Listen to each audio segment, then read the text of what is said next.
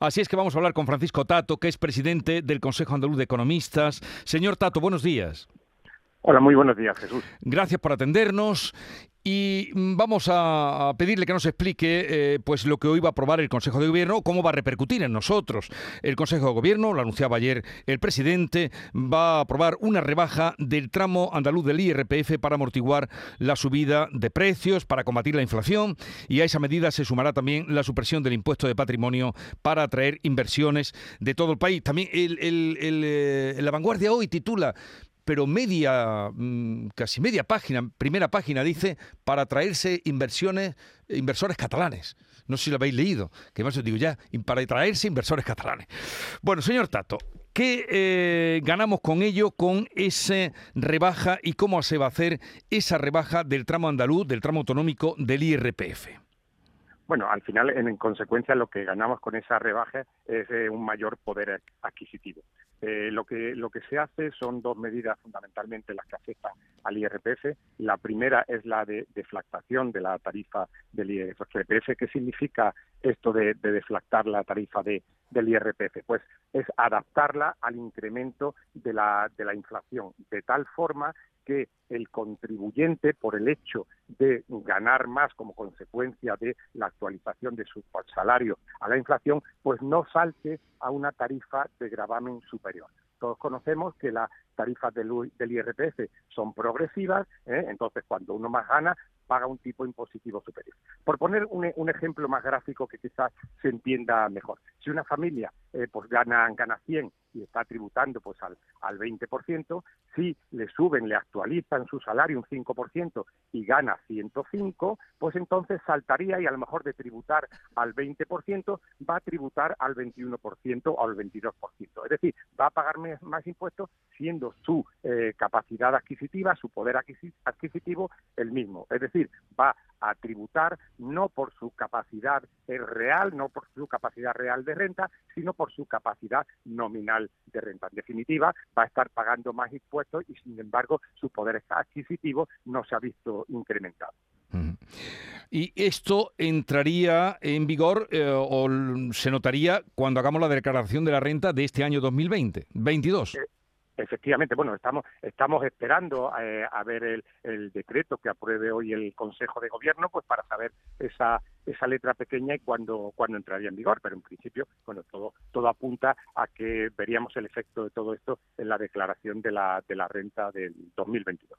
Eso sería, por una parte, para eh, amortiguar la inflación, como usted ha contado muy bien, eh, y que no se note en, en, los sueldos. O sea, sería devolver dinero a los contribuyentes eh, para que tuvieran más en el bolsillo o en la cartera eh, ante la inflación. En definitiva, es una medida que no va contra la inflación, no es una medida que va en contra de la inflación, sino que mitiga los efectos de la inflación, que es una cosa eh, muy muy diferente. No va no va a contrarrestar la inflación, sino que mitiga los efectos de esta. Tan es así que se puede tratarse de una política fiscal expansiva y las políticas fiscales expansivas pues van precisamente en contra de la inflación. Luego podría considerarse como una política de naturaleza inflacionista. ¿Y ahí qué autonomía tiene la Junta de Andalucía para mm, hacer esa rebaja? Bueno, tiene en, lo relativo al IRPF, pues tiene la potestad legislativa para modificar el tramo autonómico del IRPF. Y en lo que se refiere al impuesto de patrimonio, que es otra de, de las cosas que, se van a tocar, he leído en algunos medios que desaparece el impuesto de patrimonio en Andalucía. No es cierto, el impuesto de patrimonio no, no desaparece, sino que lo que hace la, la Junta de Andalucía es una bonificación del 100%. Es decir, a efectos prácticos, los andaluces no vamos a tener que tributar por este impuesto sobre patrimonio, si bien el impuesto sigue ahí, no ha desaparecido, puesto que el hacerlo desaparecer es una potestad legislativa del Estado español. O sea, el impuesto sigue, lo que quiere decir es que no mm, se paga mm, por dinero que tenga o patrimonio en bienes que se tengan, que estaría, eh, ahora había que pagar a partir de los 700.000 euros, ¿no? Efectivamente, ahora en Andalucía se pagaba a partir de los 700.000, un millón doscientos cincuenta y un millón y medio de euros para personas con, con discapacidad ¿eh? y también estaba eh, exenta la, vivienda hasta 300.000 euros. Los que superasen esos umbrales, pues efectivamente tenían que liquidar el impuesto sobre el patrimonio y tributar por él. Ahora hay una bonificación del 100% de la cuota, con lo cual, de facto, los andaluces no tendrán que pagar nada por el impuesto sobre el patrimonio. Pero eso, eh, este... Um, esta rebaja o este beneficio, ¿a cuántos andaluces afecta? Bueno, pues eh, vamos a entender, de momento es cierto que el, impuesto sobre el patrimonio va a, afectar a mucho menos eh, andaluces que lo que va a afectar a la deflactación de la tabla del, IRPF, que sí va a afectar pues prácticamente a la totalidad de, de los andaluces. Es cierto que lo relativo al impuesto del patrimonio pues aplicará a, a un porcentaje menor de la, de la población. Eh, ¿Esta medida podría atraer inversores aquí a Andalucía? Mm. Bueno, ciertamente medidas de esta de esta naturaleza, pues siempre hace que, capitales e inversores, pues de otras comunidades o de otras regiones o de otros eh, países, incluso, porque no olvidemos el atractivo internacional que tiene nuestra nuestra comunidad, pues pueden hacer que, bueno, pues se decante por eh, implantarse en nuestro territorio donde hay, pues una tributación menor. El atraer esos capitales, pues igualmente conlleva un consumo de todas estas personas, incluso pues aquellos eh, inversores, pues ese ese arraigo puede hacerles que inviertan en nuestra comunidad, pues mejorando siempre nuestro nuestro nuestro eh, tejido empresarial.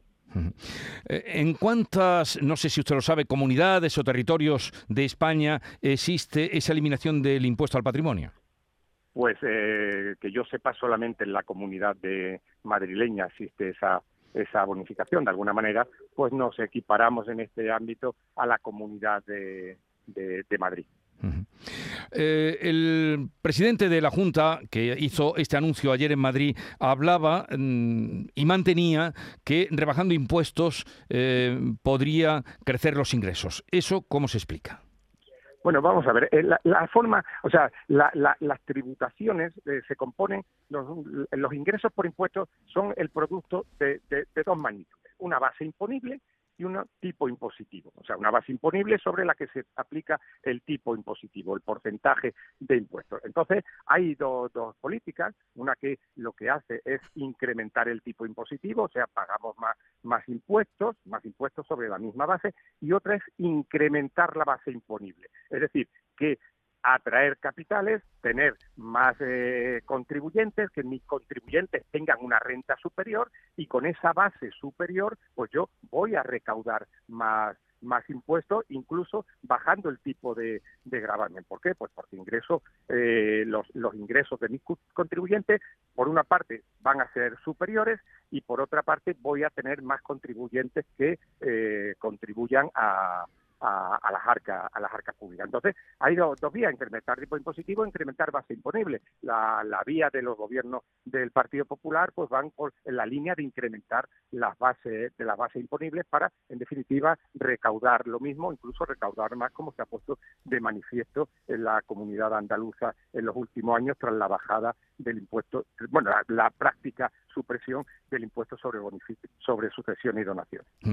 Le preguntaba esto por ese titular que no sé si usted ha tenido ocasión de leer en La Vanguardia que dice, eh, digo de memoria, lo vi esta mañana a primera hora y me sorprendió, eh, la rebaja fiscal o del impuesto al patrimonio eh, se hace para atraer inversores catalanes a Andalucía. Más o menos así decía, pero en grande, además, para que se... si una persona que vive en Cataluña, por ejemplo, ya que sale ese ejemplo, dice, hombre, han quitado el impuesto al patrimonio en Andalucía, una persona que tenga allí hacienda, fincas, que, tenga patrimonio. Eh, para eh, que no pagar ese impuesto al patrimonio, ¿tendría que empadronarse o solo hacer la domiciliación fiscal en Andalucía? Bueno, no, tendría tendría que tener su residencia eh, fiscal aquí aquí en Andalucía, estar aquí en Andalucía más de 183 días y entre otras pues tener el centro principal de, de sus intereses aquí en nuestra en nuestra comunidad. Pero oye, hay hay pues muchas empresas, imagínese pues alguna startup de esta de naturaleza eh, informática que bueno les da les da igual estar eh, estar en un sitio que, que en otro, puesto que la tecnología le permite ese tipo de trabajo. Bueno, pues a lo mejor trasladan su, su residencia aquí a Andalucía, pues la, empresa se domicila en Andalucía, viven aquí en Andalucía, consumen aquí en Andalucía y desarrollan el mismo trabajo que venían desarrollando en, Cataluña. O sea, no necesariamente, pues oye, evidentemente si hay una explotación agraria eh, en Cataluña, pues va a ser más, más complicado trasladarla a, Andalucía, pero hay otras muchas empresas pues que pueden fácilmente trasladar su domicilio social a otra comunidad y verse, verse beneficiadas por este mejor tratamiento fiscal. Y una duda, bueno, muchas tendría, pero una concreta, porque esta semana, hace unos días, eh, cada vez que suben los tipos de interés, nos están diciendo que es una manera para parar la inflación, para detenerla que está desbocada. Pero en cambio, con estas medidas que toma el, gobierno andaluz, que va a tomar hoy, eh, se devuelven al bolsillo mm, o deja de entrar eh, dinero, pierde la Junta, han dicho la cifra, 360 millones la una no es contraria a la otra en, el tema de la inflación. O sea, dejan, eh, suben los tipos de interés para que tengamos menos dinero y, parar la inflación. Y por otra parte, esta medida, en cambio, lo que deja o lo que hace es dejar dinero en los contribuyentes, dinero en el bolsillo de los contribuyentes. ¿No parece contradictorio? Sí, sí, ciertamente muy buena pregunta. Y además, bueno, lo comentaba eh, al principio de, la entrevista que esta medida que se aprueba hoy en día es una medida evidentemente de naturaleza inflacionista.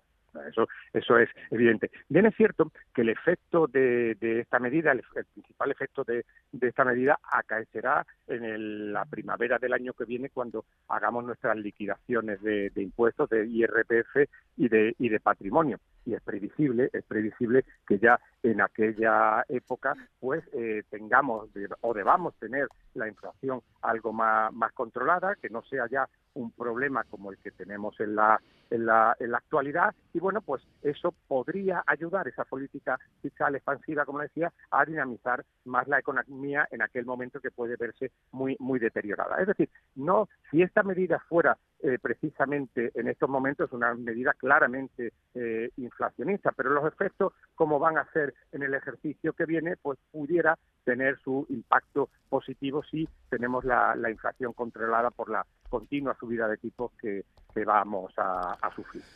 Eh, profesor, ¿es Andalucía un paraíso fiscal?